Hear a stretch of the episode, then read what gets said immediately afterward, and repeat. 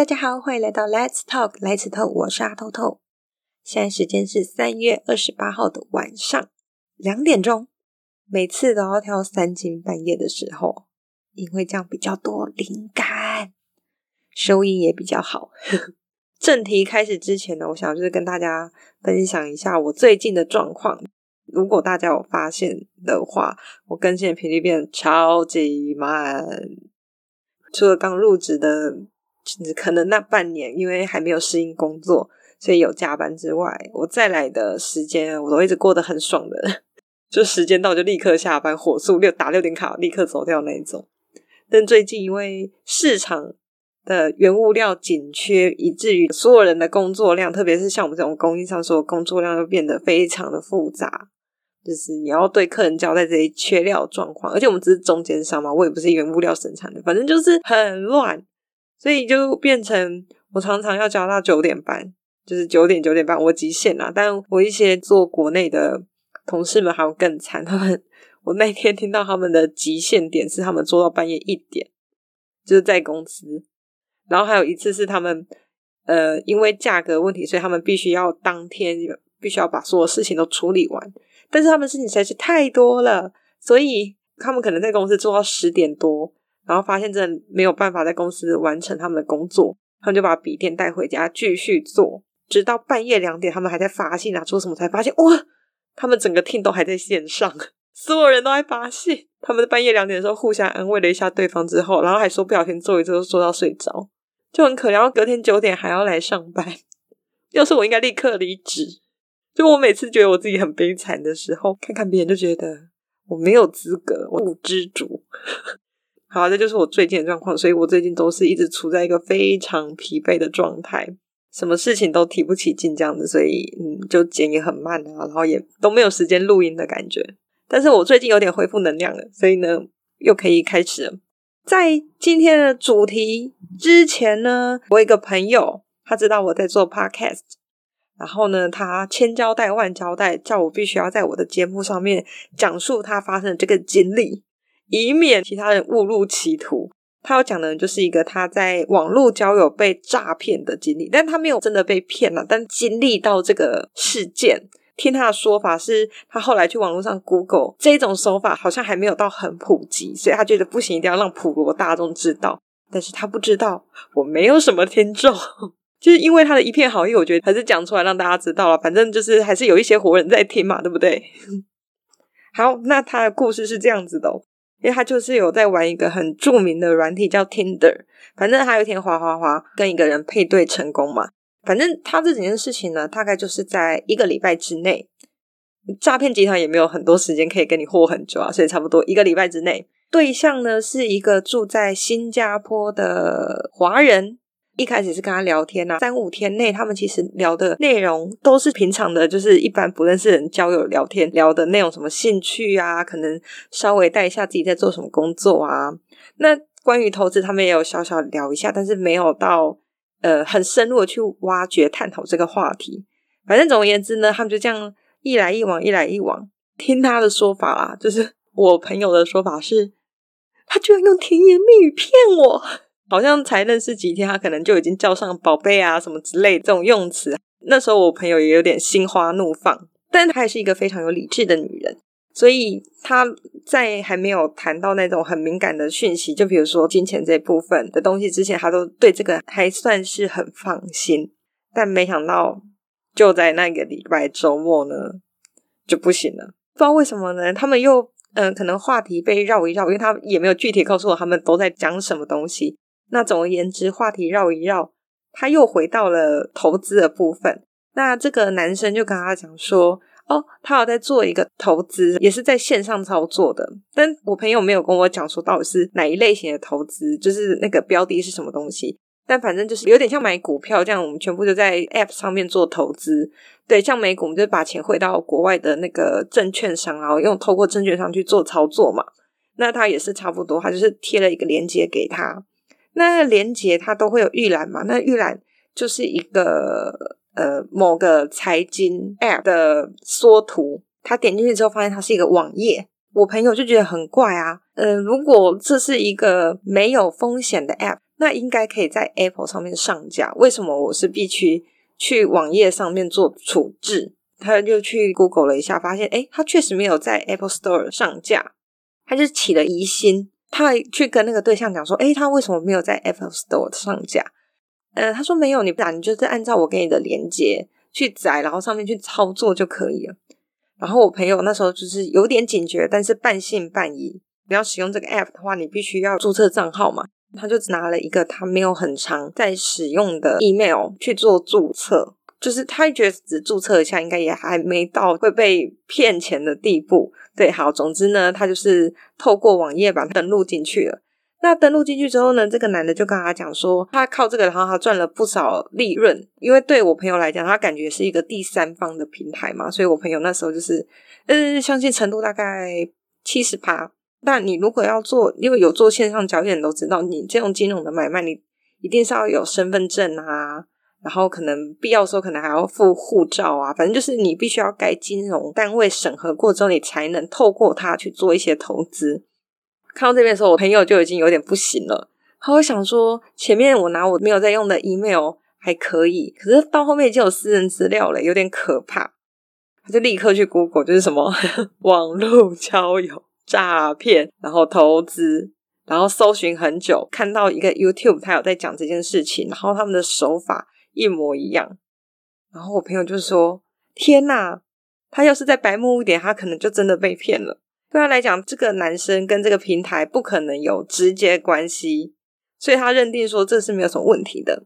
他应该没有想到这整个就是一个集团，就算是 App 也有可能是整个 App 都诈骗。对，所以呢，他就告诉我说：“你真的要小心一点，你如果玩交友软体的话。”我就说：“嗯，虽然我会玩，但我没有玩 Tinder 啦，所以。”感觉听的好像比较容易出事，就是越火红的交友软体好像就越多这种东西，但也不是说其他没有，其他也是有。因为不管怎么滑，就是我可能有滑过几个不同的 App，就是常常看男生的世界都会出现不要推销、不要诈骗、不买保险。我想说，哇，真的要骗你？我不会因为你写了我就不骗你啊。好了，我这就是一个额外的小话题。本来诈骗故事呢，到这边其实就应该要结束了，但是呢，我今天很偶然的呢，看到以前我大学的同学，他现在居然在做 YouTuber。反正他今天上的片就是在讲说他差点被国际诈骗这件事情。那那个朋友其实我跟他没有很熟啦，他好像在德州。反正就是有一天，有个帅气的韩裔男子，就是私讯他加他好友。然后他就在 IG 上面聊了一下，我不太会用 IG，我不太清楚。他聊一下，应该就是跟 Facebook Messenger 一样吧。反正他就聊一下。呃，那个男的就说：“哦，他没有很常用 IG，那可不可以换到 WhatsApp 上面？那 WhatsApp 如果有用的人就知道，它算是西方世界比较主流的通讯软体。它的注册方式，它是要使用你的电话号码嘛。那好，反正总而言之，他们就挪到 WhatsApp 上面去聊天了。然后他有截一些图出来，我看诶其实他们也都讲蛮长的哦。”但是跟我刚刚的那个朋友一样，就是他们虽然对话很频繁，段落都很长，但其实总体历程整个历时呢，大概也一个礼拜而已，一个多礼拜，没有超过两个礼拜，就是诈骗集团的极限，他没有时间耗在同一个人身上太久哦。那他虽然说被诈骗，但其实这个女生也算是相对比较谨慎一点的，所以他也有去网络上查类似的。看他是不是诈骗，他有去地毯式搜寻，就是可能看他 IG 啊，看他追踪谁啊，然后发现他追踪的人全部都是女生，而且全部都是亚裔，就是中港台澳、新加坡、马来西亚这些全部都是亚裔，他觉得说，哎，你是有针对性的嘛？那有针对性，我朋友就是可能有点怀疑了。他聊一聊，反正这个男生就说：“哦，他现在住在多伦多，他在公司得到一个新职位，然后外派到什么地方。那他太开心了，而且他很会博取人的注意哦。他有一天还说：‘哦，他喝醉酒了。’然后就附上他自己就是有点喝醉的照片，就是裸上身的照片。可能就是有一些被美色迷惑的人，可能就会不小心卸下心防，因为太像真人了嘛。因为一般诈骗集团哪有空跟你这样子？”但他有可能同一张照片群发，他也可能去网络截图啊，不知道。好，总而言之呢，就是他就渐渐博取那个朋友的信任。之后他就说：“哦，因为他太开心了，因为他升官嘛，那他就说他买了一些礼物想要送他。那我朋友就还是给他他的居住的地址。然后因为他本来就有他的电话了嘛，不久之后他就收到一个清官通知。东西要进到别国的话，你要清关嘛，报关说这里面是什么东西，有多少钱这样子，然后有的还要收过路费啊，或是一些税的问题。总而言之呢，他收到好像要叫他多付五万块人民币的税费，还是过路费，直接傻眼，他直接拒收。去查发现哦，其实这种跨国的诈骗方式，所谓寄礼物给你，然后实际上去诈骗你这件事情，早就行之有年了。因为我也很好奇，说，诶，那这样诈骗到底是在诈谁？如果真的是海关要清关的话，就算他寄一堆垃圾给你，收的还是政府收啊，又不是他，他到底赚到什么？所以呢，我就跑去 Google 了一番，哇哦，这世界水很深。总而言之，我在网络上又看到一个部落客他写的一篇文章，他也是完全一模一样的过程，也都是韩裔的人士，前面的套路都差不多啊，然后后面也就是说他要寄礼物给他。而且最扯的是，他还把快递单照给这个女生，居然有十九公斤哦，傻眼到爆炸。他就想说，诶，到底发生了什么事情？他要收到那个清关通知，就说要收多少这样子。然后我就想说，诶，奇怪，这到底要怎么骗钱？原来，因为有时候到货的时候，他会透过简讯嘛。像如果有常常买外国东西的话，台湾如果要清关的话，是你要自己，就是你要下载一个 app，你要自己上去报关。外国包裹要进来的话，都是要实名制的，所以照理来讲，应该不会直接给你到货通知。总而言之呢，这种诈骗手段就是有可能他寄了到货通知给你，因为他就是会说，哎，你的货到了，可能再给你那个 tracking number，然后后面就会有一条连结，就是你可以直接点进去看那个查看货况。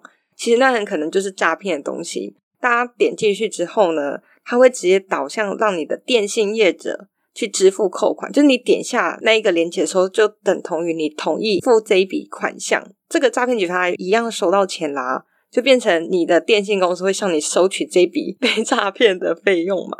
他们大概是这样子在做诈骗的手段哦。我后来又查一下哦，有个很近的哦，二零二零年六月的时候，台南有一名妇女，呃，我猜应该也是透过网络交友，但我我不确定是像 IG 模式还是网络交友模式。那总而言之呢，就是认识一个国外的富商，也是聊了几天，就说很喜欢他，想要寄金银财宝给他。我想说，你到底你脑子有洞啊？才会寄给素未谋面的人金银财宝？那这个诈骗集团呢，他就一人分饰两角，他又扮演这个富商，他又扮演这个货运公司。所以他一方面呢，一方面说，哎，我已经寄出去了哦，那个提单什么都照给他看，当然是一个假造的文件啦。然后呢，他在假装自己是货运公司，跟他讲说：“哦，这个东西卡在中国海关，要付多少的过路费？”这样，台南的这个妇女，她是本来就是去银行转账，她一直低头看手机，这样划来划去，显得很疑惑的样子，就是引起行员的注意。后来报警才知道，哦，这发生什么事情？警察就请他们不要轻举妄动，不要会是诈骗，才解决这件事情。但同时呢，也是在台南另外一个妇女发生的一模一样的状况。这个妇女呢就比较不幸，她总共被骗七次，应该是同一个对象。那七次里面呢，有三次被行员或便利商店店员或警员劝退，但她其实已经汇过四次，总共呢被骗了一百三十六万，是不是很可怕呢？觉得这是寂寞的人呐、啊，寂寞的人在网络上呢，还是要万分的小心。不要因为有一些人跟你掏心掏肺，就觉得好像没有关系。就是你该有的防备心还是要有，千万不要觉得说哦，这都是新闻上面发生的事，与你无关。没有，其实真的很危险，这个世界太可怕了。我有点忘记，我就是以前有没有哪一集讲过诈骗？我记得有啦，但我不知道这个我有没有讲过。我以前脾气不是很好，那时候大学时期开始网购嘛。然后就收到一些什么哦，你的信用卡不小心多刷了，变成十二期每期都要扣，然后这样去做一些操作啊什么之类的。其实那时候我还不熟悉这些网络诈骗的东西，因为我就是呃大学之前是没有自己的电脑的，所以在大学之后才进入这个网络世界里面，反正对这些手法都不是很熟悉的。那他这样跟我讲的时候，我根本不知道他诈骗嘛，但是我当下第一个反应就是想说。哇靠！你不小心自己弄错，害我十二期的状态之下，凭什么我要去替你擦这个屁股？我第一次就直接跟那个诈骗集团讲说，这是你们公司自己内部操作的问题，有问题你去找银行去做处理，请不要透过我。他说：“那这样子你之后会被扣款啊，什么之类的。”我说：“你就扣啊，我就去消基会举报你啊。”后来对方好像就骂我干你娘了，就挂掉电话。后来才被哦，这就是传说中的诈骗吗？对啊，这就是今天临时加进来的一些小主题啦。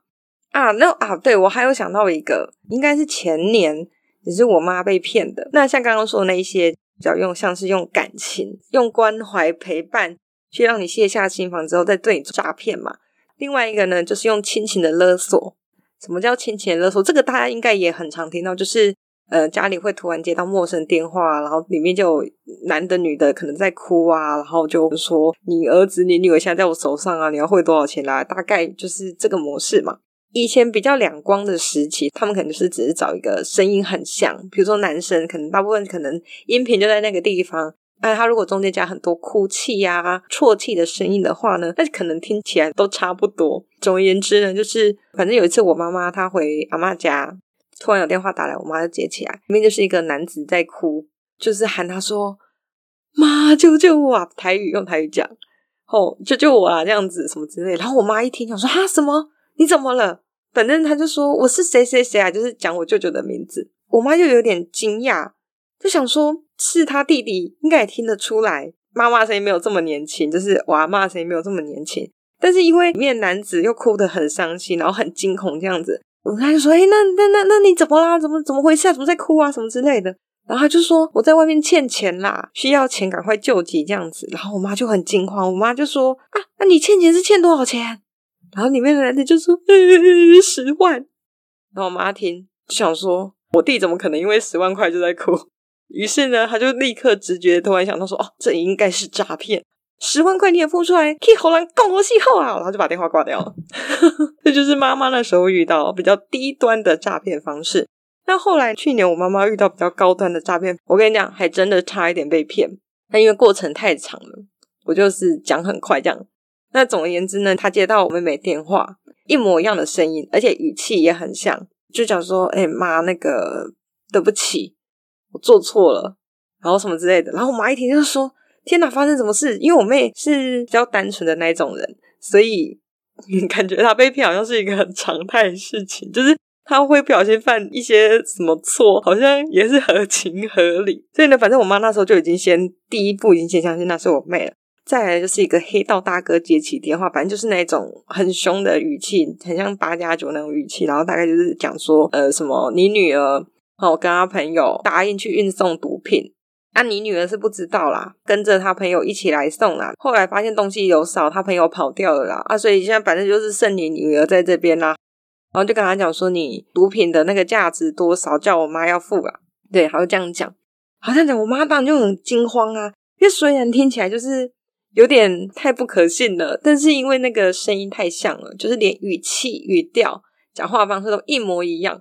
所以我妈就立刻也陷入了圈套里面，然后还好那天刚好我弟在家，我弟就看着我妈就匆匆忙忙拿钱包就冲出去，而且那个诈骗集团还很贼，他不准我妈挂掉电话。然后那时候还好，我妈是双机侠，她有两只手机，那她一只手机不能挂掉嘛。然后那时候他看我妈出去的时候，我弟还问他说：“你要去做什么？”反正就是我妈快要哭了，跟他讲说：“你姐姐被绑架，我要我要去领钱给她。”就冲出去了。我弟弟一听就很惊慌，他就说什么东西？所以呢，他就立刻打给我，刚好我那时候是中午休息时间，我立刻电话接起来，然后我弟就跟我讲，我说啊，怎么可能？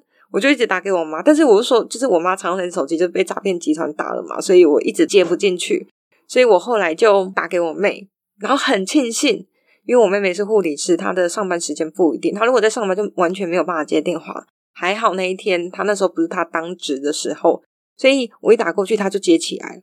我说：“所以你没有被绑架吗？”他说：“没有啊，什么东西？”然后我就把这件事情跟他讲。讲完之后，我们就是三个小孩，就是在不同的地方都很慌张，所以我们三个就轮流一直狂打给我妈妈。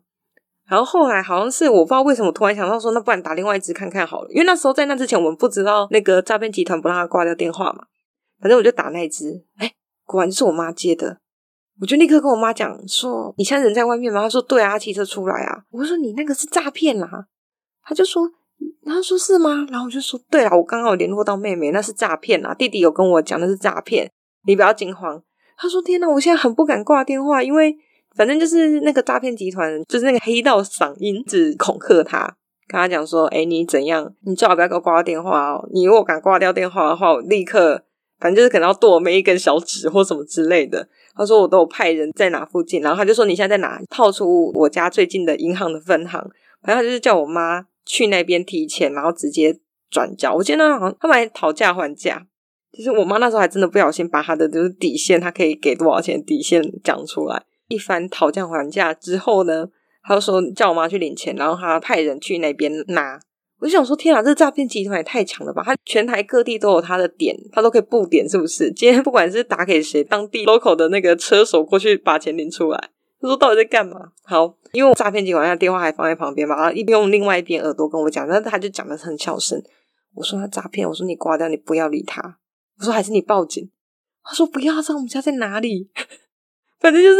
超级可怕的。好，后来我妈就跟他说：“我摩托车坏掉，我先去修一下。”然后，对对对对，然后就默默把电话挂掉。那当然也没有人来我家泼漆啊。但这件事情呢，让我妈非常惊慌，就是她没想到以前只是一个人假装另外一个人的声音，那个还很好辨识。可是现在呢，居然一模一样的声音跟语调。后来我们当然也是又在 Google 一番啊。现在的技术就是已经厉害到 AI 就可以做一些处置了。所以，像一些无声电话，就是那种响一声，然后你接起来没声音，然后就喂喂喂的那一种。我跟你讲，那一种你最好你接起来是无声电话，你就不要讲话了，因为它其实是在收集你的音频。它只要大概有你的那个音高或什么之类，它多几，它就是可以用大数据或用 AI 去调整出你的声音。但我不知道它的呃语气跟讲话方式是怎么模仿的，但是在声音的部分呢，就是完全可以透过。AI 去做处置跟学习，所以呢，现在的诈骗就是日新月异，所以请大家还是多多注意啦。像我就完全不接任何我没看过的电话，就是我有用 Who's Call，所以就是至少一些宅急便啊什么之类的，它至少都还会显示宅急便。那如果没有，我真的就是完全不接，我都挂掉，或是就让他一直想想到他自己挂掉为止，因为我不想要让打这通电话的诈骗集团知道这个电话是有在使用的。对啊，反正就很烦啦。好啦，那啊，那说到这个诈骗，诶，我去年我看了一部动画，叫做《诈骗之王》。呃，现在应该是出到第二季，但我第二季只看了一半。《诈骗之王》蛮好看的，虽然它的主角是诈骗啦，就是一个诈骗集团，但是呃，某种程度上是走劫贫济富路线的。对，我觉得还蛮好看，它就是有计中计中计中计，觉得可以看看，还不错。但我们不鼓励诈骗啦。好，讲了半小时，我终于要进入今天的主题啦！我万万没有想到诈骗我会讲了三十分钟。好，那今天主题呢？其实那又要带一个小前传，因为我一月的时候呢去看了一部京剧，叫做《楼兰女》。那你们可以自己去网络上 Google 一下，这个剧好像演了很多年了。应该有二三十年这样子。他在这个剧刚出来的时候，是一个非常惊艳四座的一部剧啦。可能在那时候的手法来说，就是非常的优秀。所以他现在几年后再做一个重制这样子。当初会去看呢，就只是因为他的剧照超好看，就他服装超强的。看他第一眼，我立刻迷恋上，因为他服装就是太有那个异国风情，又有一点点。呃，应该说这个故事他讲是楼兰这个地方，所以已经有西域的风格了。但我还是有一点点觉得有点像威尼斯节的那种那种华丽感。我觉得他就是两者扛掰在一起，觉得他服装做得非常漂亮。看到他们演员的每一个都是我很喜欢的那个造型，然后也不贵。楼兰女她其实是在讲述希腊三大悲剧里面其中一篇叫做《美狄亚》，它就从这个美狄亚改编的。但美狄亚她讲的是在地中海那边那些小国家的故事嘛，那楼兰女呢，就是在西域的故事。那我这边呢，故事剧情我不要讲太多，因为我今天的主要内容我就是想要讲美狄亚的故事。那因为它是改编的嘛，那就很快的叙述一下。他就是把这个时空场景转到西域，这个楼兰公主呢，她为了爱情就跟大宛的王子结生，他们两个就私奔，然后呢，她还杀了他哥哥。他后来还生了一对儿女，然后他们一家人流落到敦煌。杰森呢，后来就爱上敦煌的公主，所以呢，他就决定要抛弃妻子，就他都不要了。所以美狄亚很生气，然后就展开一连串的报复。大概是这样的故事。我后面就是要详述，让你们知道说，在原版里面的美蒂亚是一个多恐怖的情人。那关于这部剧呢，呃，我基本上还蛮满意的，但有一些我有点弄不太懂的地方，就因为我不懂，所以也没什么好说负评的这样子。我是觉得它舞台其实做的也不错，但是它的灯光，嗯，它有一些呃光影特效就有点两光啊。因为比起我之前某几集前面讲的，我去看那个《光华之君》那个歌仔戏，它的光影就是真的做的很精细漂亮，但是罗兰女的光影又做的很像解析度不够的那种感觉啦。我觉得它光影没有做的很好，然后因为毕竟是古西域的场景，但是它还是投这些光影，那时候就会看起来有点乱了。这是我个人小小的感想。这一部剧的类型是京剧。就我没有看过京剧，所以我也不知道说这是真的京剧就长这样子，还是它其实是京剧的变形。因为他讲话的时候，他的台词好多很多，超级多。我从来没有看过一部剧的台词多成这样，而且很多时候是自白，就是美蒂亚一个人的自白。他在讲话的时候又字正腔圆的，但可能本来就应该要字正腔圆了，讲起来就是太字正腔圆了。所以以至于我有一点点小小的出戏，因为你听他讲话像在听他咏叹一个故事，他的台词都超长的哦，而且他就是台词也没什么错，我觉得他超强的。反正他就是会讲，他说现在的男人呐、不懂我们女人，就是这种一整串这样，就有点像在看古装宫廷剧，但是那个画面又是西域，对，就是我有点不习惯了。因为像我之前看歌仔戏的时候，我就觉得可能因为是使用台语的关系，他的音律就是他在讲话的节奏感，就是一直有一个韵律这样一推一推一推的上去。但是这个京剧就感觉比较像咏叹调，就是一直啊这这种这种，我也不确定啊。但因为这算是悲剧嘛，所以美蒂亚这个女主角她在演绎的时候，她是把她的。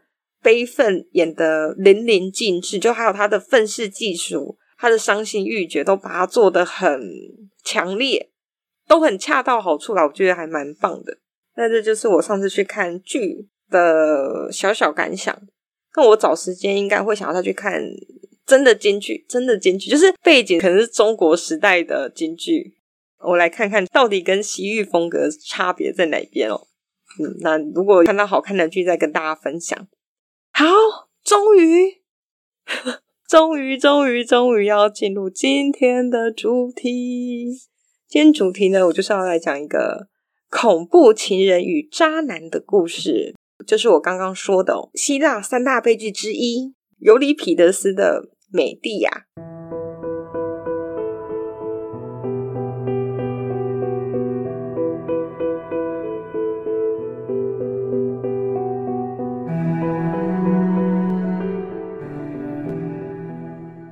要讲美蒂亚故事呢，我不得不先从金羊毛开始说起。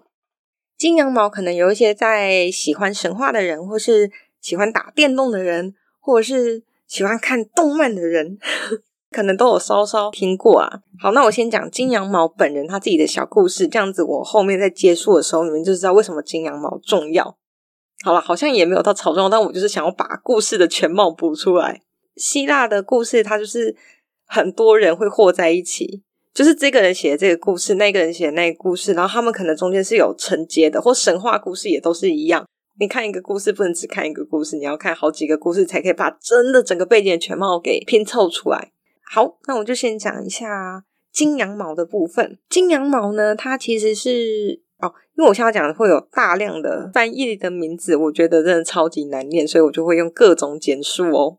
在某一个国家的王子，他的生母呢是云神，就是天上的那个云云神，他就跟这个国王在一起，然后生下了一个孩子。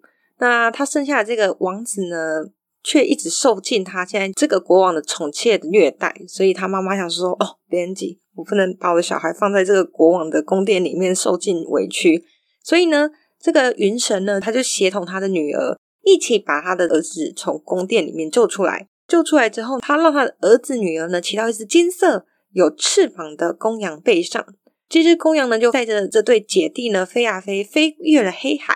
黑海呢，基本上就是现在土耳其的北方那边有一片内陆海，叫做黑海。反正呢，他们就飞越了黑海。那在经过黑海的途中，姐姐不慎没有抓紧，就掉到海里面死掉了。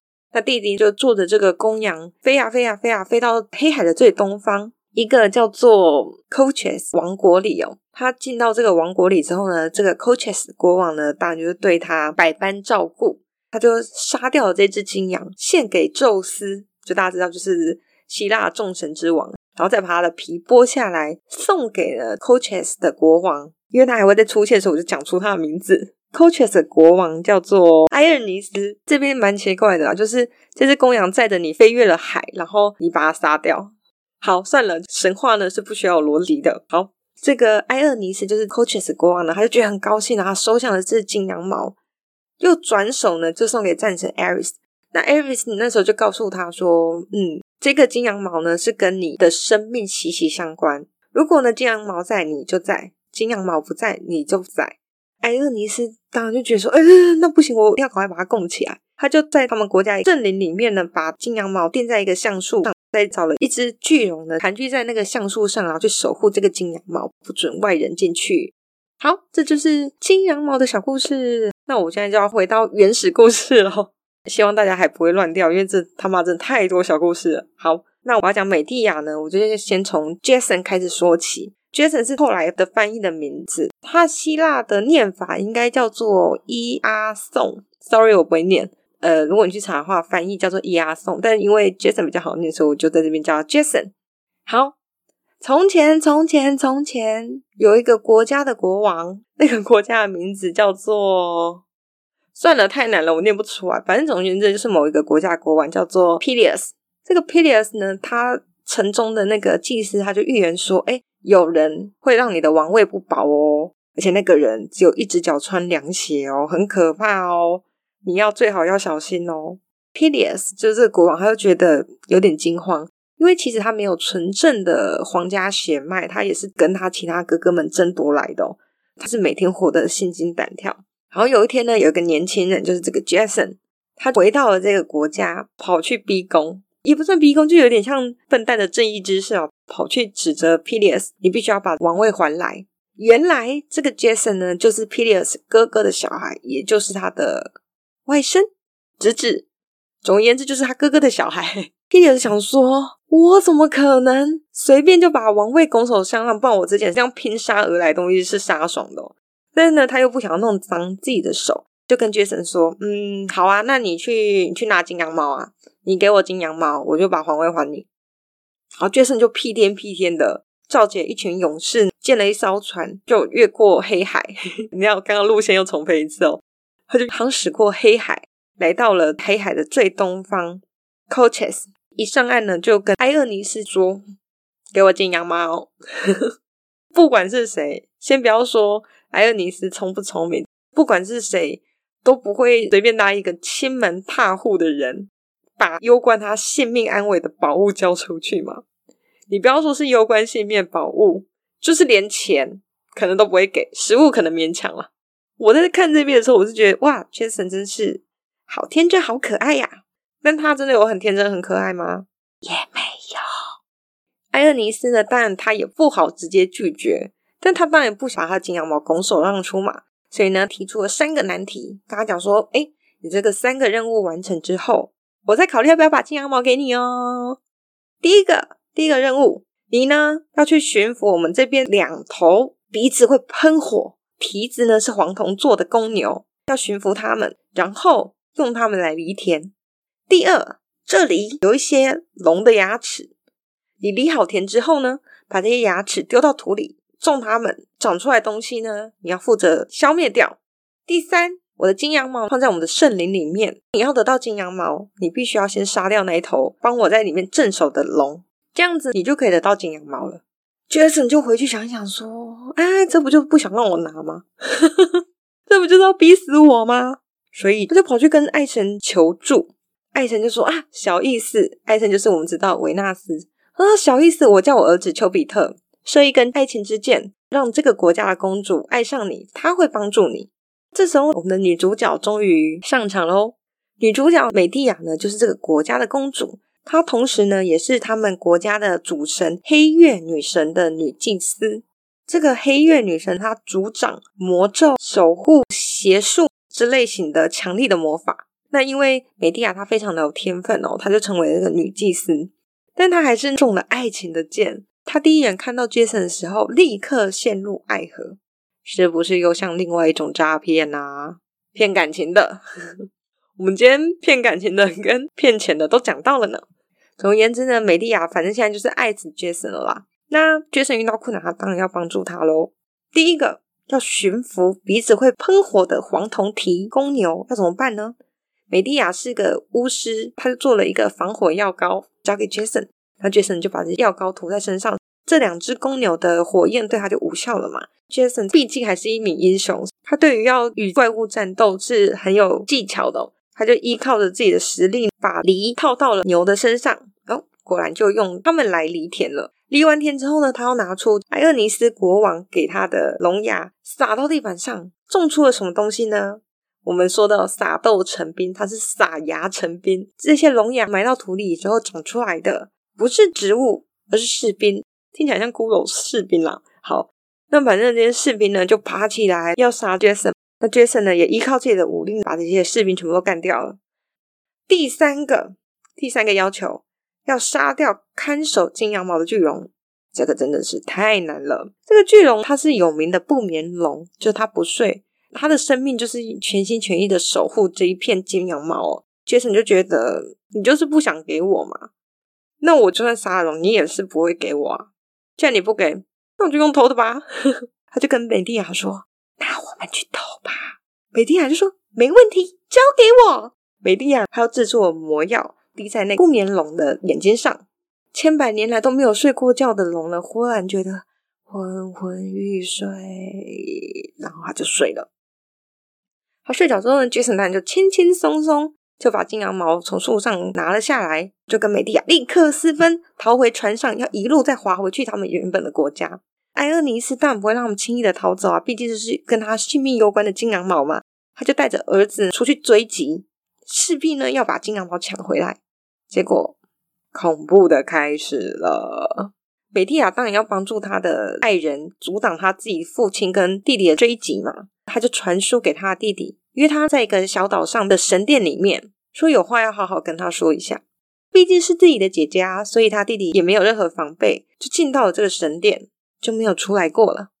他姐姐就带着弟弟的尸体回到船上，因为我说后面有船在追击嘛，他就把他弟弟的尸体大卸八块抛到海里面。爸爸看到自己的儿子，特别是看到自己的女儿砍了自己的儿子，还大卸八块撒到海里，心痛欲绝。立刻停下追兵，去海里捞自己儿子的尸体，也就给了杰森跟美蒂亚一些时间，让他们逃回了杰森的国家。好，故事场景呢，就回到杰森回到自己的国家之后，当然又拿着金羊毛要去靠，要说给我王位，给我王位啊！但但怎么可能要求要金羊毛的 Pilius，他本来就只是想要借刀杀人而已，没想到居然真的被他带回来了。那要怎么办呢？他们两个就僵持不下。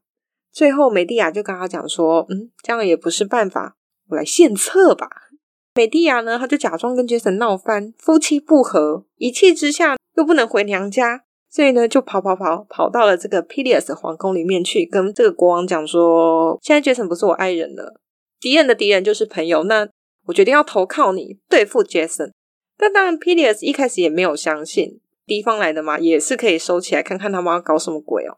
那美蒂亚就趁这个时候跟国王的女儿们，就是这些公主们打成一片。那因为大家都知道她是一个法力强大的魔女哦，所以她就在不经意之间就讲说：“哦，其实我会一个返老还童之术。”那些傻白甜的公主呢，就说：“哎，什么什么？你跟我们讲啊，怎样返老还童啊？”于是美蒂亚她就在他们面前杀了一只老山羊，然后再把这只山羊尸体丢进滚烫的炉子里，再加了一些药草，然后就哒哒。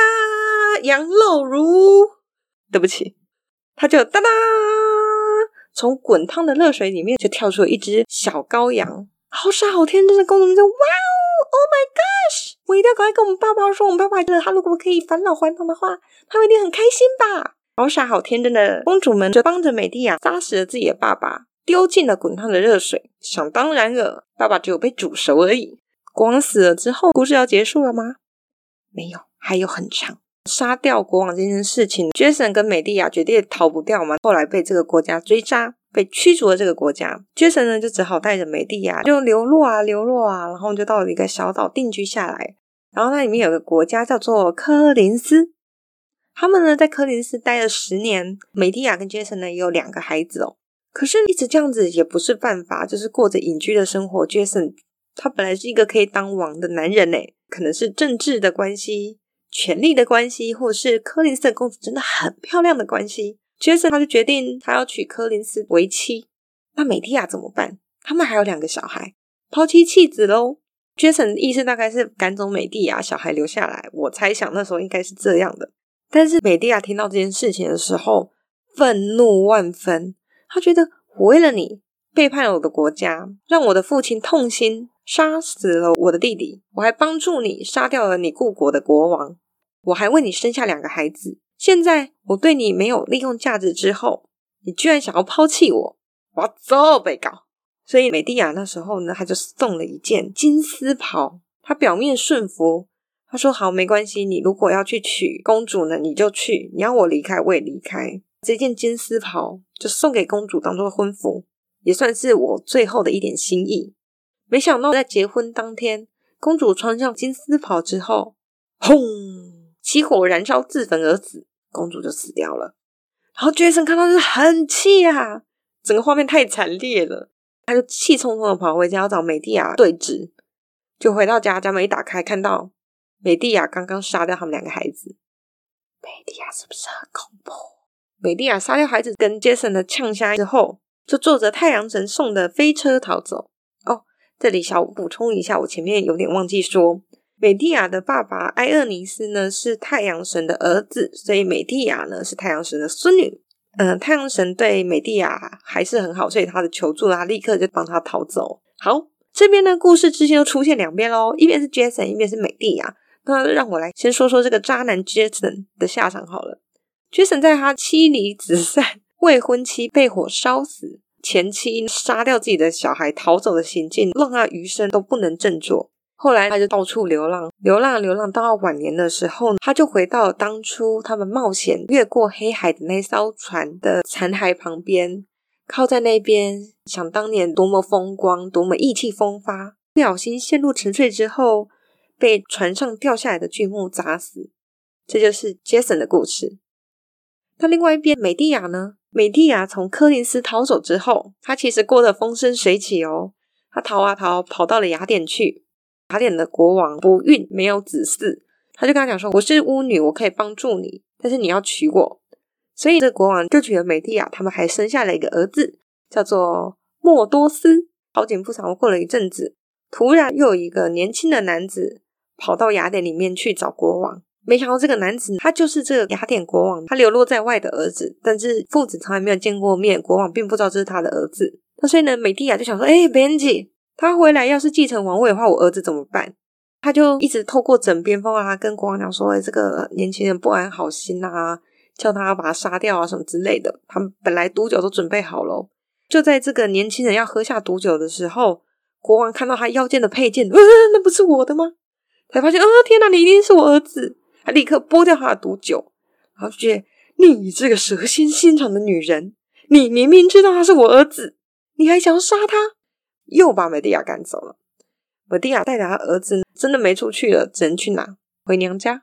美蒂亚又带着他儿子莫多斯跋山涉水回到他的国家 Colchis。这时候呢，有两个版本。第一个版本是美蒂亚回到 Colchis 之后，他发现哦，王位已经被他另外一个弟弟夺走了。那他儿子就杀掉了他的舅舅，就是美蒂亚的弟弟，当上国王，还东征亚洲。因为你知道吗？我刚刚说黑海其实就是在欧陆之间的交界，所以就东征。好，那也有另外一版本呢，就是莫多斯他在征讨印度的时候死掉了，美蒂亚就杀掉了他弟弟，然后把他的王位还给了他的爸爸，然后就前往了一个叫做福岛的地方。福岛不是核灾的那个福岛。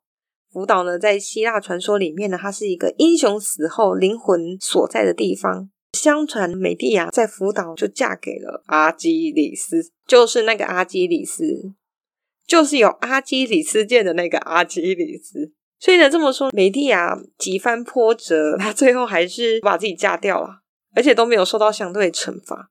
但你如果要说，其实整个源头就是她被一个渣男骗了嘛？应该说，除了被骗之外，她本来就是心地比较凶残一点。可是这一切其实就在于杰森让维纳斯让美蒂亚爱上他。有的女人爱上了对方之后，就可能比较盲目，隔壁向外弯。就亲情都不顾这样子，我觉得一切肇始还是因为男人啦。现在这样讲是不是很过分？好，这个就是美蒂亚的故事，是不是觉得惹谁都不要惹到恐怖情人？他杀你新欢，再杀你儿子，然后你也不得好死。要骗人的时候还是要垫垫斤两啦。刚好 Jason 就是遇到可以克他的啦，大概是这样。他们就是相爱相杀。好，这就是美狄亚的故事。那身为希腊的三大悲剧故事，我觉得时间也剩不多啊，但我觉得我可以很快速的讲一下关于古希腊的三大悲剧的一些脉络。因为名字真的太难了，所以我就是完全念维基百科上面的翻译名字哦。在古希腊时代呢，有三大悲剧诗人，他们分别代表了不同的时期：刚兴起的时候，到繁荣顶端的时候，渐渐没落的时候。代表兴起的这个诗人呢，叫做埃斯库罗斯，他是悲剧之父。从他开始有这个悲剧的创作，他最有名的，大家应该也耳熟能详，叫做被俘的普罗米修斯，就是那个去偷火的普罗米修斯。在希腊悲剧艺术到达高点的是这个代表人物叫做索福克勒斯，还有一个很有名的作品叫做《伊底帕斯王》。我为什么要特别讲？是因为我觉得大家都知道。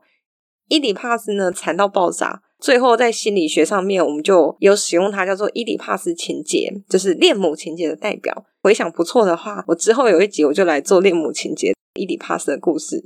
好，再代表没落的，就是我们今天的作者大大写出美蒂亚这个悲剧的欧里庇得斯。哇，名字真的好难念哦。好。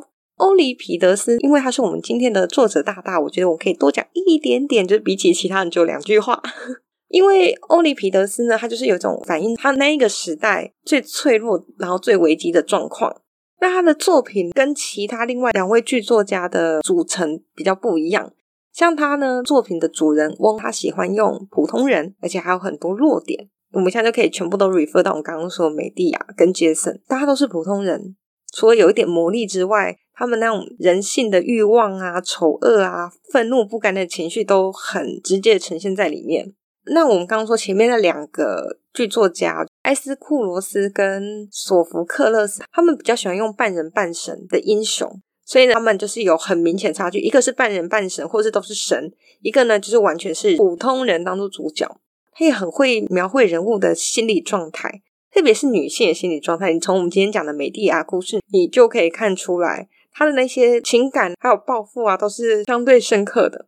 所以后来欧里庇得斯也被后世称为心理戏剧的鼻祖。女权主义者呢也认定美狄亚是最早提出妇女问题的作品哦，大概是这样子。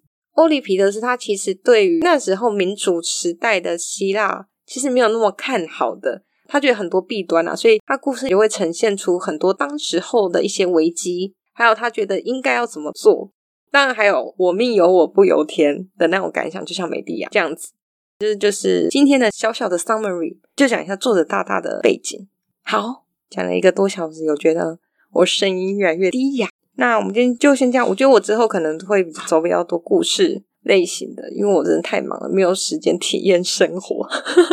那今天的节目就到这边，再见，去睡觉了，啵啵。